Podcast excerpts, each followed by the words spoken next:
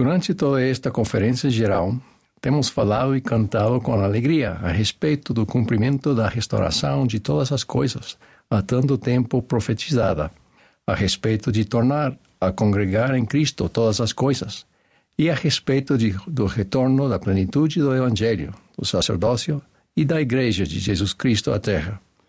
Todos esses assuntos são contemplados no título A Restauração.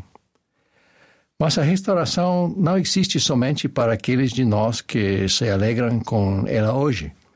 As revelações da primeira visão não eram somente para Joseph Smith, mas são oferecidas como luz e verdade para todos os que têm falta de sabedoria.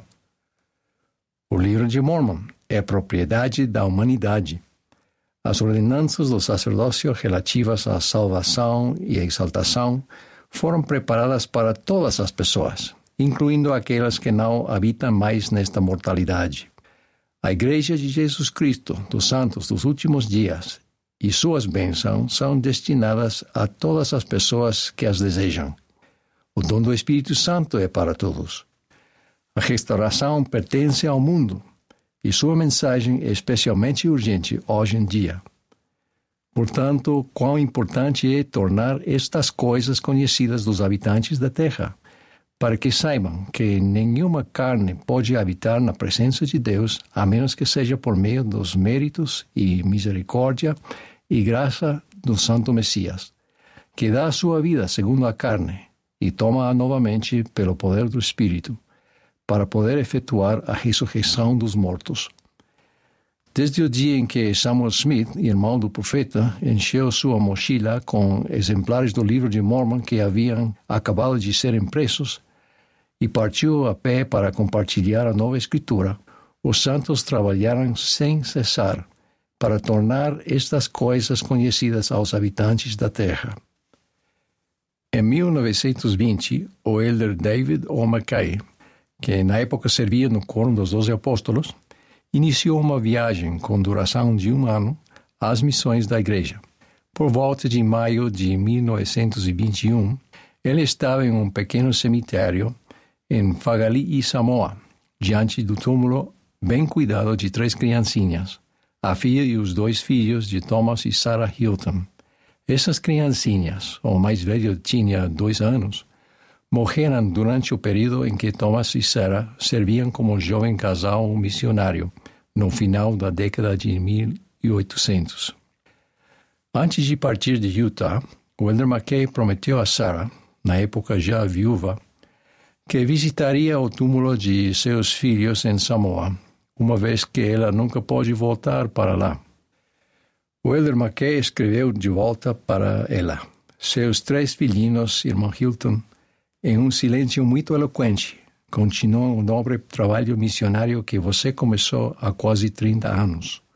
Então ele acrescentou uma estrofe de sua própria autoria. Por mãos afetuosas, seus olhos moribundos foram fechados. Por mãos afetuosas, seu pequeno corpo foi preparado.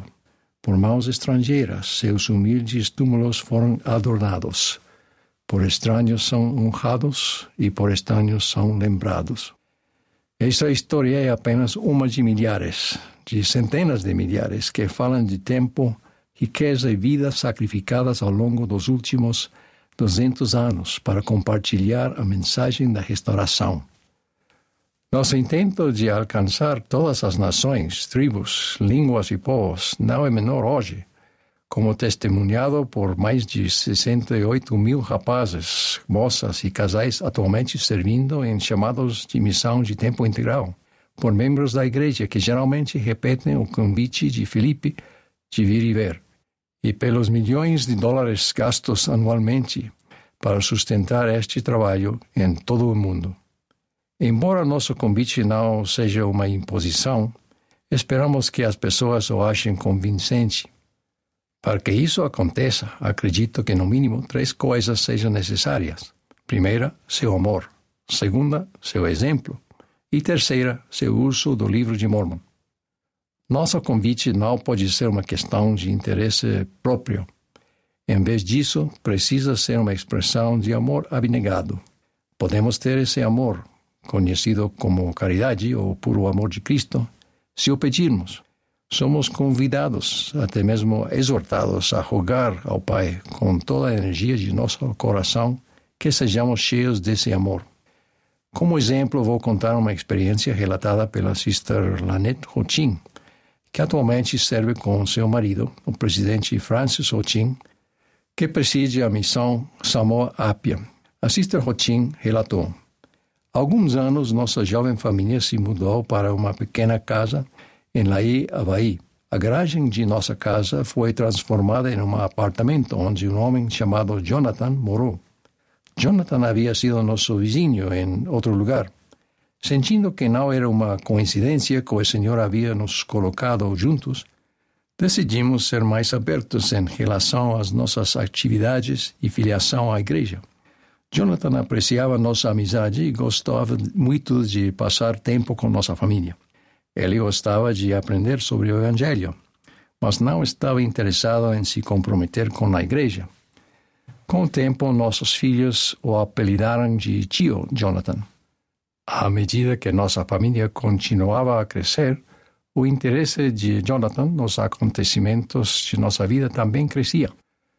Nossos convites para festas de fim de ano, aniversários, eventos escolares e atividades da igreja viraram convites para reuniões familiares e batismos das crianças.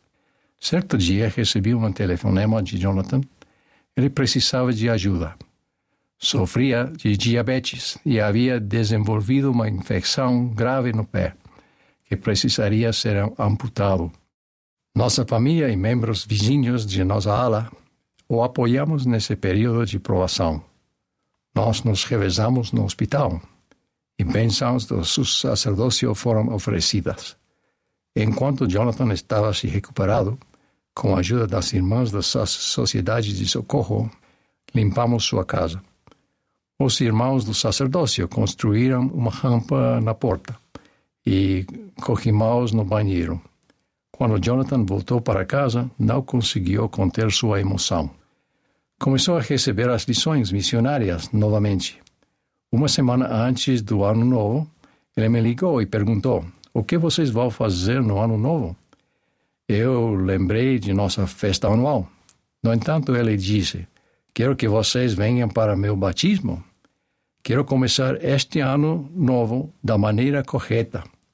Após 20 anos de vir e ver, vir e ajudar, e vir e permanecer, essa preciosa alma estava pronta para ser batizada.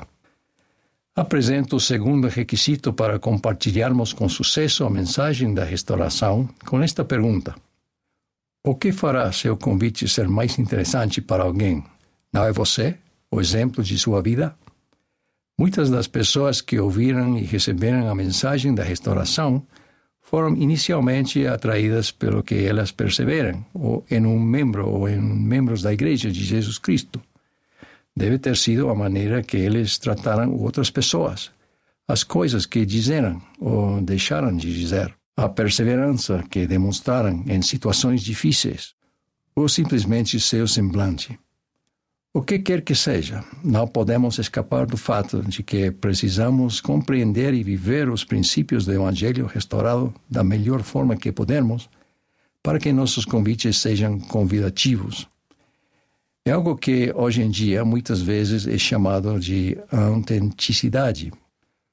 O modo que você vive dá autenticidade para seu convite de vir e vivenciar a alegria da plenitude do Evangelho de Jesus Cristo. O terceiro requisito é o uso livre do instrumento de conversão que o Senhor preparou para esta última dispensação do Evangelho, o livro de Mormon.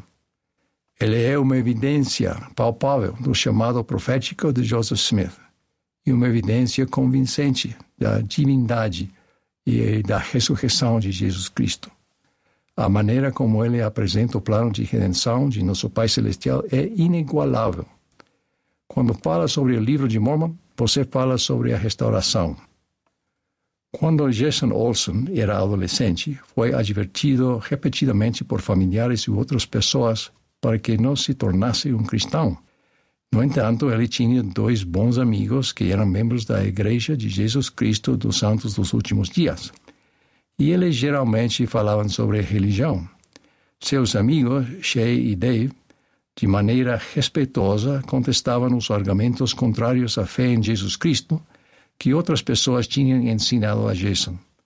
Por fim, deram a ele um exemplar do livro de Mormon, dizendo: Este livro responderá às suas perguntas. Por favor, leia-o. Relutante, ele aceitou o livro e o colocou em sua mochila, onde o livro ficou por muitos meses. Ele não queria deixá-lo em casa, onde sua família poderia vê-lo, e não queria decepcionar Shay e Dave por devolvê-lo. Por fim, ele encontrou uma solução: queimar o livro. Certa noite, com um isqueiro em uma mão e o livro de Mormon na outra, ele estava prestes a colocar fogo no livro, quando ouviu uma voz em sua mente que dizia: Não queime meu livro. Assustado, ele parou. Então, achando que havia imaginado a voz, ele tentou novamente acender o isqueiro. Outra vez, a voz veio à sua mente: Vá para seu quarto e leia meu livro. Jason largou o isqueiro, voltou para seu quarto, abriu o livro de Mormon e começou a lê-lo. Ele continuou dia após dia, muitas vezes até o despertar da madrugada. Ao chegar ao final do livro e orar, Jason recorda: Eu estava cheio do Espírito, desde o topo de minha cabeça até a sola de meus pés. Senti-me cheio de luz. Foi a experiência mais alegre que já tive em minha vida. Ele se batizou e mais tarde tornou-se um missionário. A restauração resultou de intensa provação e sacrifício. Isso é assunto para outro dia. Regozijamos-nos hoje nos frutos da restauração, sendo que um dos mais importantes deles é o poder de novamente ligar na terra e no céu, conforme expressado há muitos anos pelo presidente Gordon B. Hinckley ainda que nada mais tivesse resultado das penas, lutas e dores da restauração, além do poder do santo sacerdócio de unir as famílias para sempre. Somente isso já teria compensado o esforço. A promessa final da restauração é a redenção por meio de Jesus Cristo. A ressurreição de Jesus Cristo é a prova de que Ele, de fato, tem o poder para redimir todos os que se achegarem a Ele redimi-los da tristeza, da injustiça, do remorso, do pecado e até mesmo da morte. Hoje é domingo de Ramos, uma semana antes de Páscoa. Nós nos lembramos, sempre nos lembramos, do sofrimento e da morte de Cristo para expiar nossos pecados e celebramos o domingo mais majestoso, o dia do Senhor no qual Ele ressuscitou dos mortos. Graças à ressurreição de Jesus Cristo, a restauração tem significado. Nossa vida mortal tem significado. E, por fim, nossa própria existência tem significado. Joseph Smith, o grande profeta da restauração, oferece o testemunho fundamental para nossa época do Cristo ressurreto, que ele vive, porque ouvimos, sim, à direita de Deus. Humildemente adiciono meu testemunho ao de Joseph e ao de todos os apóstolos e profetas antes dele, e de todos os apóstolos e profetas que o sucederam, que Jesus de Nazaré é o Messias prometido, o Filho unigênito de Deus e o Redentor ressurreto de toda a humanidade. A ressurreição de Cristo torna suas promessas seguras. Em nome de Jesus Cristo. Amém.